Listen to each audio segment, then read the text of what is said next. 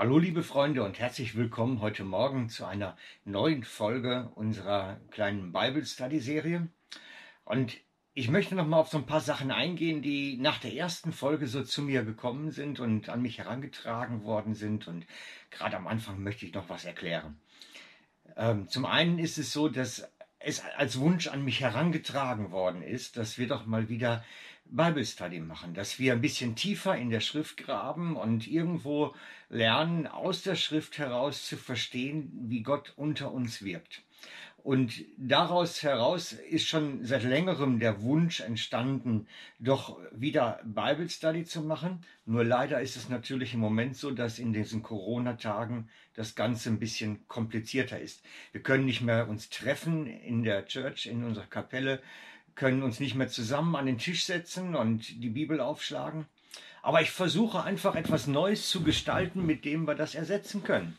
Und vielleicht gelingt es ja und wenn es dir Freude macht, dann gib mir ein kurzes Feedback, weil das ist dann für mich auch ein Aufsteller, dass es irgendwo hilfreich und nützlich ist, was ich hier vorbereite für euch und mit euch. Das andere ist natürlich, dass wir in den letzten Wochen zunehmend über theologische Grundlagenthemen geredet haben. Und diese Grundlagenthemen gehören aufgeschafft. Und ich bin als Theologe ähm, seit vielen Jahren immer wieder daran, Sachen aufzuschaffen und mit Themen mich auseinanderzusetzen und über die Betrachtungsweisen zu studieren. Und ich nehme euch mit hinein in das, was ich entdeckt habe oder versuche es euch in der Schrift aufzuzeigen, sodass ihr auch entdecken könnt. Denn für mich ist Theologie, eine pfingstliche Theologie, grundlegend daraus zu verstehen, dass ich Gottes Wirken beobachte, ich nehme es wahr unter uns und versuche dieses Wirken in der Schrift wiederzufinden und es auch darüber zu erklären und zu vertiefen. Das heißt also, diese innere Wahrnehmung, der Heilige Geist in mir schenkt mir einen Blick für das, was Gott tut. Und ich versuche das, was er tut, über die Schrift dann wieder zu verstehen. Das ist für mich pfingstliche Theologie. Das heißt, ich versuche nicht andersherum, das ist jetzt nicht der Weg, der Nichtweg, ich versuche nicht die Schrift zu verstehen und darüber den Heiligen Geist zu entdecken, sondern ich habe den Heiligen Geist, ich nehme sein Wirken wahr, ich sehe seine Wirkungen, sein Handeln, sein Wesen unter uns und versuche das in die, da mit diesem Blickwinkel in die Schrift hineinzugehen und da herüber zu verstehen. Und ich lade euch heute ein, mit mir einen nächsten Schritt zu machen. Wir haben bereits in der ersten Folge gestartet mit dem Wort Gottes und wir werden das noch weiter vertiefen. Und wir machen es jetzt auch wieder. Ihr braucht die Pause-Taste, ihr braucht Material. Ich empfehle euch sogar einen Kaffee dazu zu holen, weil das ist manchmal ganz hilfreich. Und wenn du keinen Kaffee magst, nimm ruhige Tee. Irgendwas, was es dir ein bisschen cozy macht, ein bisschen angenehm macht, die ganze Geschichte. Und ihr, ich empfehle auch durchaus, dass ihr Zusatzliteratur verwendet. Also ich habe hier zum Beispiel in meinem Arbeitszimmer natürlich einen Haufen Bücher, aber vielleicht hast du ja auch ein paar zu Hause. Ich weiß, einige haben viel mehr als ich zum Teil. Aber so ein paar Sachen empfehle ich immer. Zum Beispiel Karten zur Bibel. Das ist jetzt eine ganz kleine Ausgabe, aber eine sehr hilfreiche Geschichte, dass man nachvollziehen kann, ja, wo war denn das? Wo war denn da Jesus unterwegs? Wie war das mit dem Volk Gottes? Wie war Nebukadnezar? Wo hat denn der gewohnt? Wo lag das eigentlich? Und was weiß ich nicht. Kann man alles bei Karten zur Bibel und ähnlichen Büchern nachschlagen natürlich. Des Weiteren, was ich immer wieder brauche, ist zum Beispiel den Barclay. Barclay ist für mich eines der wichtigeren Kommentare und Erklärungen zur Bibel. William Barclay hat ähm, in seinen Büchern, das ist eine ganze Serie, äh, die biblische Kulturgeschichte beleuchtet. Er hat, er hat beschreibt, wie zum Beispiel die Kultur zur Zeit Jesu war und wenn Jesus das gesagt hat, wie es seine Kultur getroffen hat. Und das ist hochinteressant. Ich habe jeden Tag immer wieder mal Aha-Erlebnisse beim Barclay, wenn er bestimmte Sachen erklärt. Aber da will ich jetzt nicht drauf eingehen, da kommen wir später zu, wenn wir es denn mal anwenden auch. Genau, und so gibt es ganz viele Literatur, die, die, die wertvoll ist, die hilfreich ist. Ähm, für die Älteren von euch, die kennen zum Beispiel die Wuppertaler Studienbibel immer noch. Ich empfehle sie immer noch. Es ist immer wieder hilfreich, was Werner de Boer da zusammenbringt und Rienecker. Ähm, und ebenso der Arnold Fruchtenbaum ist ein Jud, ein, ein messianischer Jud, der ähm, die Bibel kommentiert aus seinem jüdischen Blickwinkel. Auch immer wieder sehr hilfreich. Also, heute zweite Teil zum Wort Gottes. Und ihr werdet wieder die Pause-Taste brauchen als wichtiges Instrument, damit ihr dann immer wieder anhalten könnt und äh, nachschlagen könnt, wo es denn in der Schrift eigentlich steht, was ich jetzt zitiere. Und deswegen empfehle ich euch, ähm, holt euch schon mal die Bibel raus. Ach so. Und dann geht's gleich los.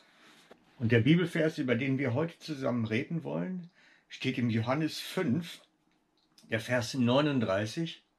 Und es geht im Groben darum, die Unterscheidung zwischen Wort Gottes und Schrift Gottes. Wort Gottes, Schrift Gottes und wie ist dann die Bibel zu verstehen. Und diese Unterscheidung ist sehr wichtig, dass wir Schrift und Wort auseinanderbekommen, weil wenn wir das nicht schaffen, haben wir immer einen großen Knuschenbrei, den wir nicht genau selektieren können. Und Theologie ist die Aufgabe, präzise zu sein, sprachlich, inhaltlich präzise zu sein. Und ähm, ich möchte mit euch solche Präzision heute anstellen, indem wir mal unterscheiden zwischen Wort Gottes und Schrift Gottes. Und der Vers 39, ich bitte euch den jetzt mal Pause zu drücken und aufzuschlagen, also Johannes 5, Vers 39, einmal kurz aufschlagen. Ihr seht, dass Jesus von den Schriften spricht.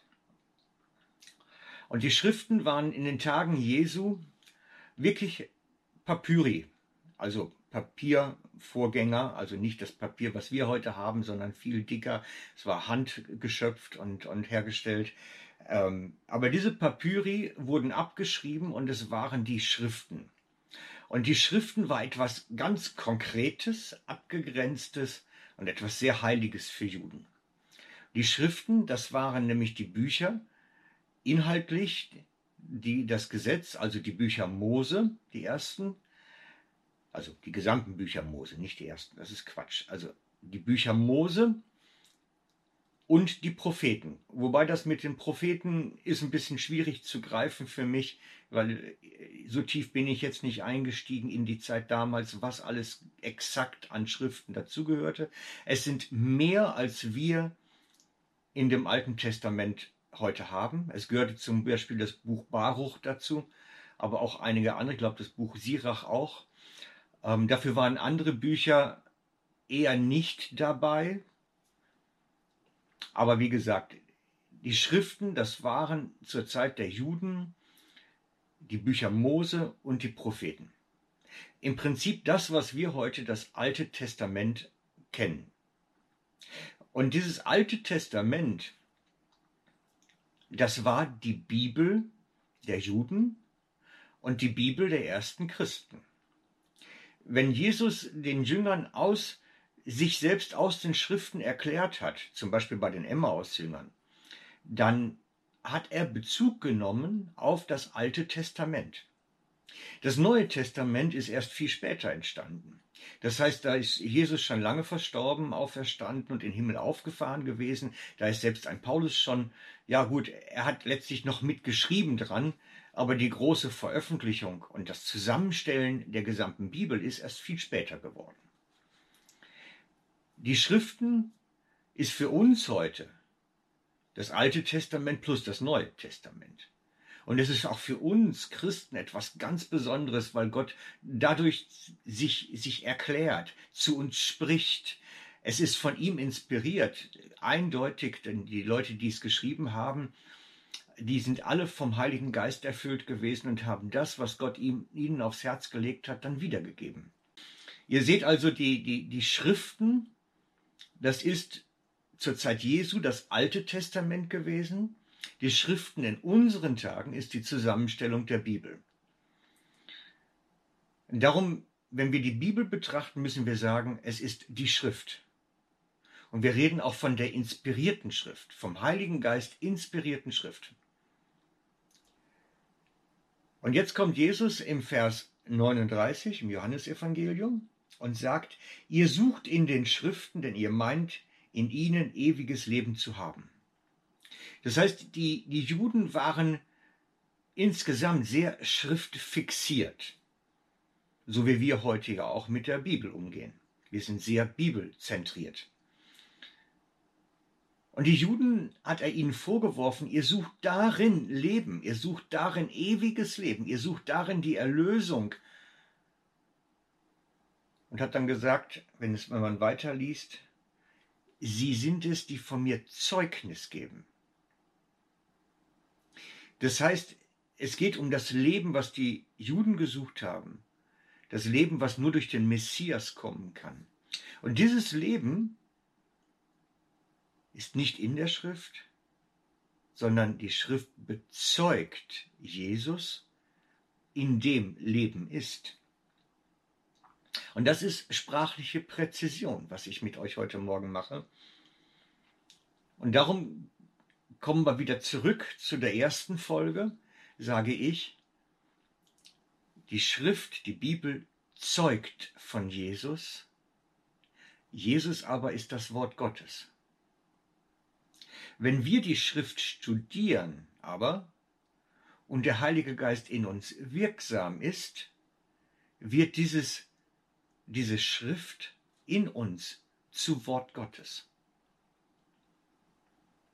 Dazu werden wir dann bei der nächsten Folge noch mehr machen. Wir werden noch eine Folge machen zum Thema Wort Gottes. Und ich denke, dass wir dann so langsam klar kriegen, um was es sich wirklich handelt. Also für heute muss gut sein. Ich wünsche euch einen wunderschönen Tag. Seid herzlich gesegnet. Euer Frank.